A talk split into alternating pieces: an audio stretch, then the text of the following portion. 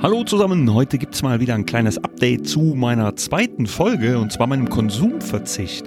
Gleich vorweg muss ich hier sagen, das ist eine der ganz, ganz wenigen Challenges, die ich jemals abgebrochen habe. Das heißt, ich habe den Konsumverzicht nicht 365 Tage durchgeführt und mich dazu entschieden, eben früher damit aufzuhören. Und warum das so ist, das will ich euch in der heutigen Folge ein bisschen erklären und natürlich auch meine ganzen Learnings und Erfahrungen, die ich jetzt da gesammelt habe, mit euch teilen. Bleib also dran und freu dich hier wieder auf einen guten ja, Impuls im Wolf Podcast.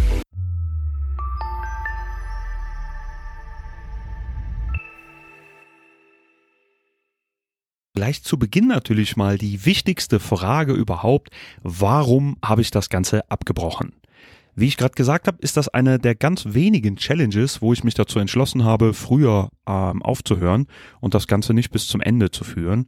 Aber anders als du jetzt vielleicht denkst, ist es nicht aus dem Grund passiert, weil mir das Ganze so schwer gefallen ist. Also nicht zu konsumieren war jetzt gar kein Problem, sondern ich habe gesehen, dass ich einfach keine weitere Erfahrung oder keinen Mehrwert aus diesem Verzicht rausholen kann.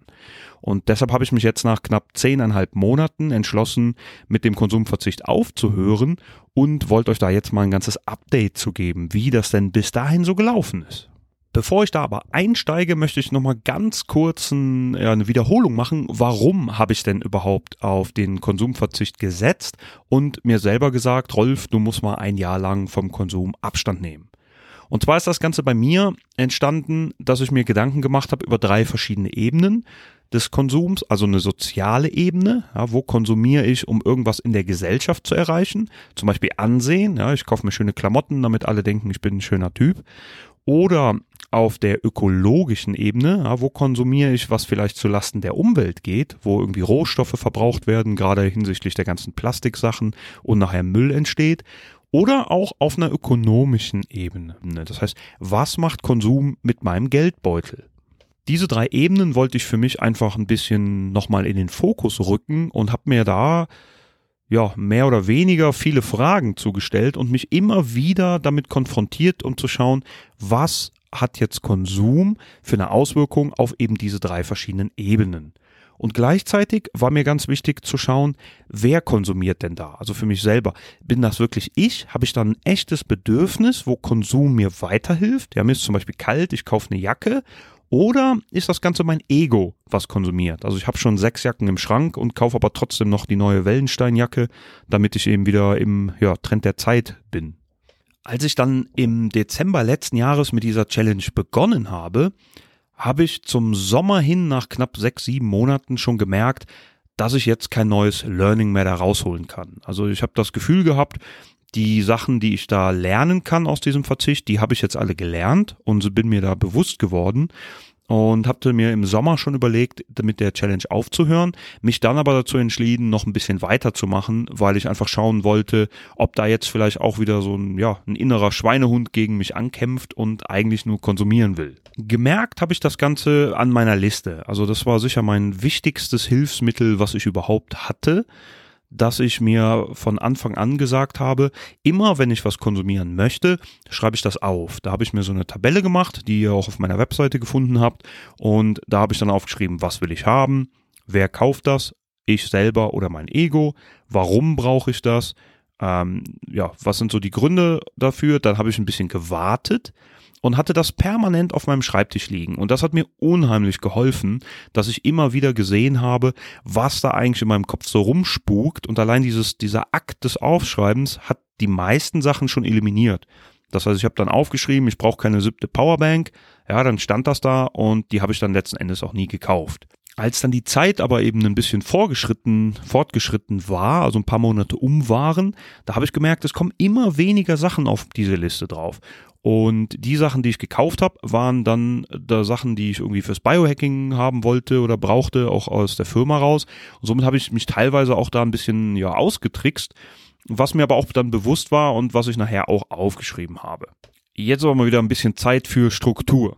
Also, was habe ich daraus gelernt? Und das Ganze jetzt mal richtig runterzubrechen. Punkt Nummer eins, den ich gelernt habe, ist, man braucht so gut wie gar nichts die meisten Sachen, die ich haben wollte, waren alles Sachen, die mein Ego kaufen wollte. Also eben nicht ich aus einem Bedürfnis heraus, sondern Sachen, damit ich mich gut fühle. Dieses sich gut fühlen aus einem Ego heraus, das ist meiner Meinung nach, ist das nichts Schlechtes. Das heißt, es macht absolut Sinn, sich was zu kaufen, wenn man sich dann gut fühlt, weil das gute Gefühl, das wollen wir haben, das ist was, was uns gibt. Wichtig ist, das war eins meiner Learnings, dass man sich des Ganzen bewusst ist. Also, dass ich eben weiß, ich habe mir jetzt diese Jacke gekauft, um wie so ein schöner Peacock da rumzulaufen und eben allen zu gefallen. Denn wenn ich das dann weiß, dann kann ich das auch richtig genießen. Dann ziehe ich die Jacke an, putze mich ein bisschen raus, ja, und alle gucken, wow, was ist da für ein schöner Vogel unterwegs. Und ähm, diese Feelings, dieses, die ich dann zurückkriege, die Bewunderung, die Anerkennung, was auch immer ich da gesucht habe, die kann ich mir dann auch erlauben, eben bewusst aufzunehmen und muss das nicht unter den Teller kehren, im, im Sinne von, ach, das ist doch nur irgendwas, was ich aus der Grabbelkiste gegriffen habe, sondern wenn ich konsumiere, dann kenne ich den Grund dafür und kann diesen Grund auch ausleben. Wir Menschen sind nun mal soziale Wesen und es macht keinen Sinn, meiner Meinung nach, das jetzt zu unterdrücken und zu sagen, ich brauche keine soziale Anerkennung, ich will nicht äh, zu der Gesellschaft zugehören, weil das gibt einem ja alles kein gutes Gefühl. Und wenn ich kein gutes Gefühl habe, dann habe ich am Ende auch kein gutes Leben. Von daher kann man sich diese sozialen Aspekte durchaus bewusst sein und auch genießen. Und dann kommen wir direkt mal zu Punkt Nummer zwei. Und was mir unheimlich geholfen hat, wie ich es gerade schon gesagt habe, ist das ganze Aufschreiben. Also Aufschreiben hilft bei Konsumvermeidung. Weil der Akt, dass man das da zu Papier bringt, der ist schon fast wie ein halber Kaufklick. Das ist mehr wert als in den Warenkorb legen und dann nicht gekauft haben. Und für mich ist das diese dauernde Präsenz der Liste auf dem Schreibtisch ebenfalls sehr wichtig gewesen, dass ich jeden Tag oder jede Stunde, wo ich am Schreibtisch war, damit auch konfrontiert war und immer wieder gesehen habe, was da in meinem Kopf so vor sich geht. Und das hat mir geholfen, davon Abstand zu nehmen, weil ich gesehen habe, oben auf der Liste steht halt Konsumverzicht, dann stehen da die fünf, sechs Sachen, die ich haben will und ähm, da konnte ich mich immer wieder fragen, ja Rolf, hast du die Eier, das durchzuziehen? Ja, hast du, also kauf das nicht. Punkt Nummer drei ist, sei nicht so hart mit dir selber. Also bei allem Verzicht und der Disziplin, die es braucht, auf diese Dinge zu verzichten, gibt's immer wieder was, was dir immer wieder in den Kopf kommt oder in meinem Fall auf der Liste stand. Das waren bei mir zum Beispiel so Gummibänder für ein bisschen Sport zu machen. Und ich war einfach total motiviert auf ein neues Trainingsprogramm, gehe ja nicht ins Fitnessstudio und hatte tierisch Bock auf diese blöden Gummibänder. Und im Endeffekt habe ich mich dann geärgert, weil ich habe echt ein paar Monate gewartet, um meinen Konsumverzicht durchzuziehen die nicht gekauft, deshalb halt auch weniger oder anders trainiert. Und hier habe ich gesehen, das macht keinen Sinn. Also wenn man wirklich weiß, warum man das kauft und ein Bedürfnis dafür da ist, dann geht dem Ganzen auch nach. Also disziplinier oder geißel dich da nicht selber, dort, wo es keinen Sinn macht. Wichtig auch hier wieder Bewusstsein bei der ganzen Sache. Denn ich war unheimlich froh, als ich mir diese Gummibänder endlich gekauft habe und dann eben damit auch trainieren konnte und hatte ja Wahnsinnsfreude daran. Und genau darum geht's ja, wenn man was kauft. Punkt Nummer vier sind die Impulskäufe. Also ich habe gemerkt, dass äh, in den meisten Fällen, wo ich was kaufen will, ist das eben keine überlegte Entscheidung, sondern das ist aus so einer Lust und Laune raus. Ja, so wie wenn man hungrig einkaufen geht, da kauft man viel zu viel. Und so ist das auch bei anderen Sachen. Also wenn ich dann auf Seiten, äh, was ich Amazon oder irgendwo war, und dann kommt natürlich genau das, was du gerade brauchst, basierend auf deinen Suchanfragen äh, der letzten Male. Und hier habe ich gemerkt, dadurch, dass ich so gut wie gar nicht mehr bei Amazon war oder überhaupt auch in Geschäften war äh, oder auf Galaxus, wo auch immer, habe ich viel, viel weniger diesen Impuls gespürt, weil ich wurde halt nicht in Versuchung geführt. Das heißt, Impulskäufe sind recht ungünstig, sag ich mal. Und hier hat auch die Liste wieder geholfen. Also weil da, dadurch, dass man es aufschreibt, ist der Impuls erstmal weg und dann wartet man ein paar Tage und wenn man es dann immer noch will, kann man diese Entscheidung wieder ganz neu reflektieren. Das heißt, die Liste in Verbindung mit drei, vier Tagen warten, was ich auch bei einigen Blog-Einträgen zum Thema Konsumverzicht gelesen habe, das war für mich auch eine sehr, sehr nützliche Sache. Nun möchte ich mal einen Blick auf die drei Dimensionen werfen, die der Konsum eben mit sich bringt. Zu der sozialen Dimension, dass wir soziale Wesen sind und eben Anerkennung und Liebe und sowas durch Konsum auch in der Gesellschaft suchen, habe ich schon einiges gesagt. Äh, Nochmal zusammengefasst, glaube ich hier eben nicht, dass das schlecht ist. Wichtig ist, dass man sich dessen bewusst ist und das dann auch genießt. Aber das Ganze hat ja auch eine ökonomische Dimension. Also was macht Konsum mit meinem Geldbeutel? Und unterm Strich muss ich jetzt sagen, dass ein Konsumverzicht, ja, wer hätte das gedacht, das ist gut für den Geldbeutel. Das heißt, am Ende des Tages hat man mehr Geld in der Tasche. Die Frage hier ist jetzt natürlich, was machst du mit dem Mehrgeld? Also legst du das clever an, dass du nachher noch mehr hast? Also gehst du damit sparen? Oder das habe ich oft in Blogbeiträgen gelesen, gehst du jetzt hin und kaufst dir halt was viel teureres, um dich zu belohnen, weil teurer ist gleich besser. Und das fand ich für mich jetzt eine, eine ziemlich dämliche Variante, weil wenn ich jetzt sage, ich, ich verzichte auf zehn Sachen, um nur um das Geld dann doch rauszuhauen, um mir was anderes zu kaufen, dann endet das ganz oft in Sachen, die ich eben eigentlich nicht brauche. Sondern dann übertreibe ich so habe ich es zumindest bei mir gemerkt, übertreibe ich diese soziale Dimension. Das heißt, ich kaufe mir extra was Teures wie eine teuren Pulli, eine teure Jacke, die tolle Handtasche, dass ich anderen gefalle. Das heißt, ich, ich habe lange verzichtet und mache dann was für andere, wessen ich mir nicht mal richtig bewusst bin. Hier ist in meinem Fall also deutlich besser, wenn man verzichtet, was anderes mit dem Geld zu machen. Ja, man kann das jetzt sparen oder irgendwo anlegen, man kann das auch spenden, wenn man damit was Gutes tun will, oder man findet halt sonst irgendeine clevere Variante, die aber nicht direkt wieder in Konsum mündet. Letzteres ist übrigens gar nicht so einfach, denn wofür haben wir Geld? Geld ist ein Tauschmittel für Dinge und Dinge sind Konsum. Das fand ich auch nochmal eine ganz interessante Überlegung. Die dritte Dimension ist jetzt die ökologische Dimension. Das heißt, was macht Konsum mit der Umwelt? Und hier habe ich ein bisschen immer wieder überlegt, ist es jetzt ein Problem, äh, wenn ich konsumiere, dass ich die Umwelt kaputt mache? Und da bin ich der Meinung, ja klar. Also der ganze Konsum sind alles Sachen, das sind Stoffe, das sind Rohstoffe, die wir verbrauchen, die der Umwelt zu Lasten gehen. Das war aber nie mein primärer, ja, Drive hier für die Challenge. Also das war nicht der Antrieb, warum ich das machen wollte. Deshalb ist das bei mir auch immer wieder in den Hintergrund gerückt. Also ich sehe definitiv, dass die Welt in ein Problem rückt aufgrund des Massenkonsums, vor allem diese billige Massenware, die irgendwie aus Plastik gemacht wird und am Ende nachher im Müll landet oder im Meer. Das ist scheiße, aber weil das nicht mein Trigger war oder mein Treiber, habe ich hier auch nicht wirklich große Learnings gehabt. Was aber in meinem Fall ein riesen Gamechanger war, war folgendes. Und zwar habe ich mich immer wieder mit der Frage konfrontiert, was ist das für eine Selbstliebe? Ja, also bin ich genug oder brauche ich diesen Konsum? Ja, muss ich irgendwas kaufen, weil ich mich getrennt fühle von Dingen, von Menschen, von was auch immer.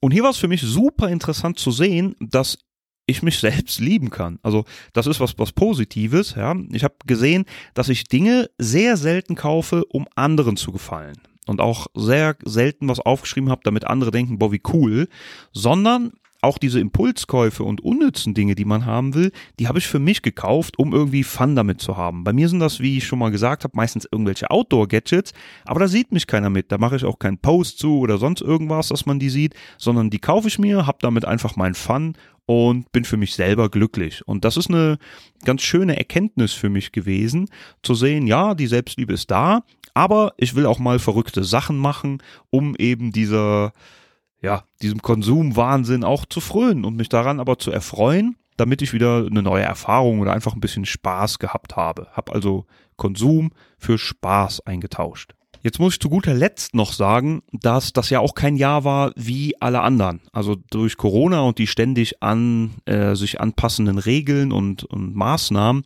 war man viel weniger in Geschäften. Ich glaube aber, dass das jetzt für mich keine große Auswirkung hatte, denn ähm, ich habe jetzt oder es wäre ganz einfach gewesen, das Ganze auf Online-Konsum zu verlagern, was ich zum allergrößten Teil eben nicht getan habe. Das heißt, hier sehe ich keinen großen Unterschied.